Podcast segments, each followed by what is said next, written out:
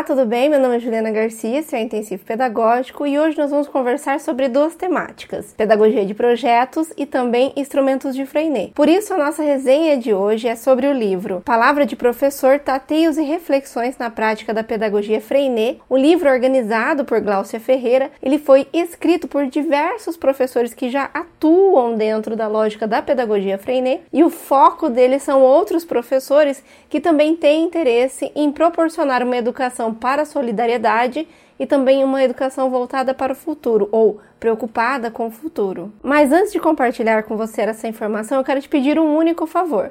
Caso você goste desse vídeo ou ele seja útil para você, por favor, curta, porque é só assim que eu sei se eu devo ou não continuar esse projeto. Mas agora vamos direto ao assunto, sem enrolação. Já na introdução do livro, a autora vai trazer duas informações que a gente tem que ter em mente durante toda a leitura. A primeira dela é que, segundo a autora, as crianças, ao brincarem, são livres e cheias de curiosidade, mas ao entrarem para a sala de aula, tudo morre. A autora percebe essa diferença na vitalidade das crianças dentro e fora da sala de aula, e isso vai instigar ela a buscar novas informações. Aliás, segundo a autora, isso ocorre porque o conhecimento científico que é passado dentro das escolas, quando ele não é atrelado à vida ou à realidade da pessoa, ele acaba gerando mesmo essa frustração, essa morte que ocorre dentro da sala de aula. Segundo conceito que a autora traz, que é muito importante a gente ter em mente também, precisamos desnaturalizar esse modelo de escola existente. Afinal de contas, essa naturalização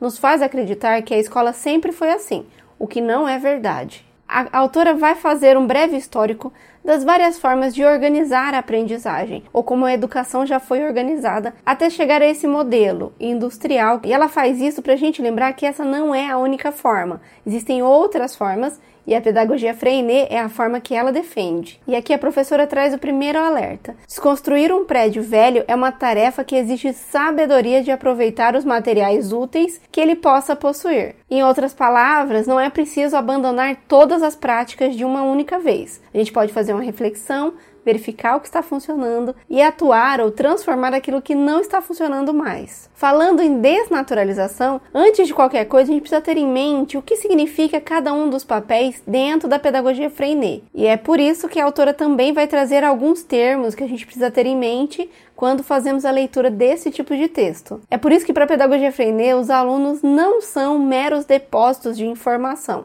eles constroem o seu conhecimento, ou seja, o cérebro da criança aprende, ou existe uma construção cognitiva que é feita pelo aluno. O cérebro da criança não é uma caixa vazia que a gente precisa encher de informação. E como que deve acontecer a aprendizagem? Segundo a autora, ela deve ser baseada nas necessidades das crianças, expressar seus sentimentos, comunicar-se com os outros, criar, agir, conhecer, organizar-se e avaliar-se. E para finalizar, o professor ele é um mediador e também a autoridade. E aqui a gente precisa prestar atenção. O mediador ele tem uma função de organizar a aprendizagem, de construir a aprendizagem junto com o aluno. Ele acompanha e está em todo o processo. E ter autoridade, ela não significa autoritarismo. Significa ser uma pessoa respeitada. E eu não preciso ser um tirano para isso. É por isso que durante todo o texto a autora vai defender inclusive que a relação professor e e aluno, ela deve ser baseada no respeito e na confiança. Tendo isso em mente, agora vamos conversar um pouco sobre o que significa ou o que leva em consideração a pedagogia Freinet. E o que você precisa saber nesse momento é que os profissionais da educação que atuam dentro da lógica da pedagogia Freinet, eles seguem quatro princípios, que são livre expressão, ou seja, o aluno é livre para ser como ele é, se expressar de uma forma original, estar no mundo de uma forma única. E é por isso que os professores não vão desrespeitar as características e a forma do aluno estar no mundo. Autonomia. A criança é incentivada desde pequeno a tomar as suas decisões ou aprender a tomar as decisões e também a analisar as coisas para que aos poucos ela consiga agir pelas suas próprias decisões. E aqui a autora vai dar o exemplo do pai que ensina a criança a andar de bicicleta. No primeiro momento, a gente segura para a criança não cair, não se acidentar, mas aos poucos a gente solta para que ele aprenda a andar sozinho. Próximo princípio é o trabalho. E aqui a gente vai entender trabalho como trabalho pedagógico ou trabalho educativo. E para Freinet, o trabalho pedagógico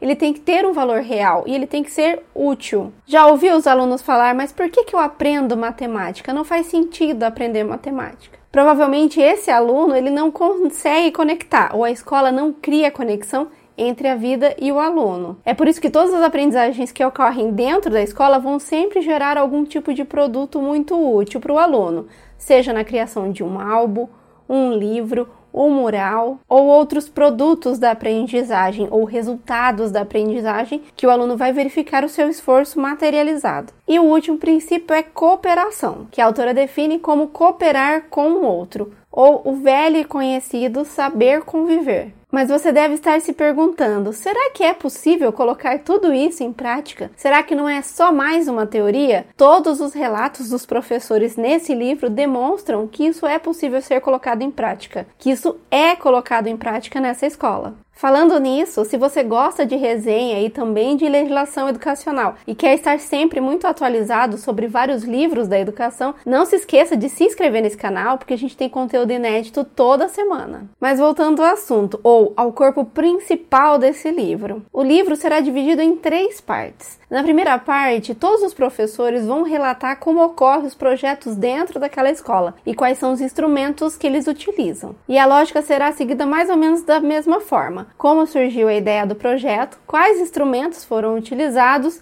e qual é o produto ou qual foi o resultado daquela aprendizagem. Os relatos são minuciosos e a gente consegue perceber todo o diálogo que ocorre dentro daquela sala de aula. Por isso ele é tão legal. E essa lógica vai seguir assim: educação infantil, ensino fundamental e ensino médio. Mas eu te garanto que antes de chegar à leitura do ensino médio, você já compreendeu e já está vivendo lá dentro da escola e já consegue entender qual é a lógica que será utilizada também nessa etapa da educação. Tá, mas eu ainda não te falei quais são os instrumentos utilizados pela escola e tome nota que eu vou começar a falar agora sobre todos eles. O primeiro deles é a roda de conversa, que ele já é bem utilizado na educação infantil, por exemplo, onde todos nós sentamos num espaço que pode ser uma roda ou não e conversamos, dialogamos e verificamos a expressão de todos os alunos. E aqui vai um spoiler. Normalmente o projeto ele surge nesse momento. 2. O livro da vida. Há dentro de cada turma um livro onde tudo é registrado, todas as aprendizagens, as frases, os conteúdos, toda a vida, as regras e informações importantes daquela turma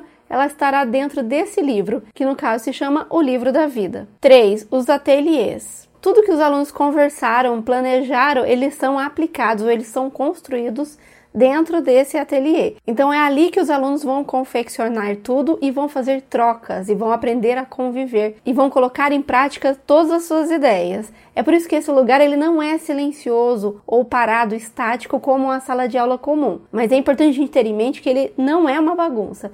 Existem regras e os alunos seguem elas. O plano de trabalho. Então a gente conversou e já tem um ateliê, mas a gente precisa organizar como é que isso tudo vai acontecer e aí é construído um plano de trabalho, que é um mural onde é relatado quais são as fases, o que vai ser feito, quem vai fazer, mais ou menos como ocorre com os adultos, né? Criamos alguns cronogramas e começamos a colocar tudo em prática.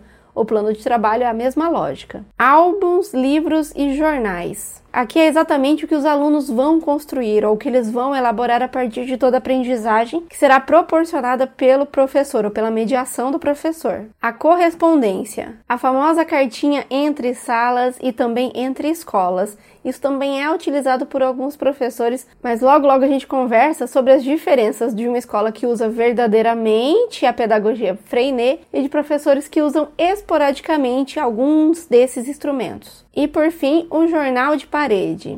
O jornal de parede é um cartaz que há quatro envelopes ou quatro espaços onde os alunos podem escrever em um papel e depositar. Então, os espaços são: eu proponho, eu critico, eu felicito e eu quero saber. Isso é uma forma dos alunos serem ouvidos, as informações são depositadas, em algum dia da semana o professor retira e isso também vira uma roda de conversa. E por último, mas não menos importante, eu vou trazer algumas informações, algumas reflexões importantes que eu li nesse livro. Parceria família-escola. Segundo a autora, é muito importante essa cooperação entre os dois, família e escola. É muito difícil pensar na educação das crianças sem pensar na união ou na contribuição dessas duas partes. É por isso que eles devem se unir e trabalhar juntos. Os conteúdos escolares. Como eu já havia dito, segundo a autora, os conteúdos escolares precisam ser vivos. Um exemplo muito prático sobre isso é: se eu vou ensinar sobre o caule das plantas ou o caule das flores, tenho duas alternativas. Ou eu imprimo um papel e entrego para o aluno com o desenho do caule, isso seria uma aprendizagem desconexa com a realidade do aluno, ou eu posso convidar a minha turma e ir até o jardim para que ele pegue, toque e visualize um caule vivo ou alguma coisa que já está na realidade dele. Aprender fazendo. Essa ideia de aprender fazendo vai perpassar todo o livro. E lembre-se, nós aprendemos a viver vivendo. E a lógica do aprender aprendendo faz total sentido se você tiver isso em mente. O barulho não significa desordem e sim vitalidade. Criança aprendendo e criança construindo, sendo criativa, ela é barulhenta. É por isso que a autora vai falar em vários momentos que a gente não precisa proibir o barulho dentro da escola. É mais interessante estabelecermos regras e combinados onde a gente converse sobre a quantidade de barulho. E sim, vai ter muitos exemplos práticos no livro de como os professores atuam com isso. E o último item que a gente precisa refletir é qual é a responsabilidade da escola que utiliza a pedagogia Freinet. Segundo a autora, é criar um meio rico no qual as relações afetivas se baseiam na cooperação, na autonomia e no qual a curiosidade natural da criança seja respeitada. O relato desses professores que a Gláucia reuniu eles trazem uma lógica completamente diferente de educação. Não são em alguns momentos que a pedagogia Freinet será utilizada.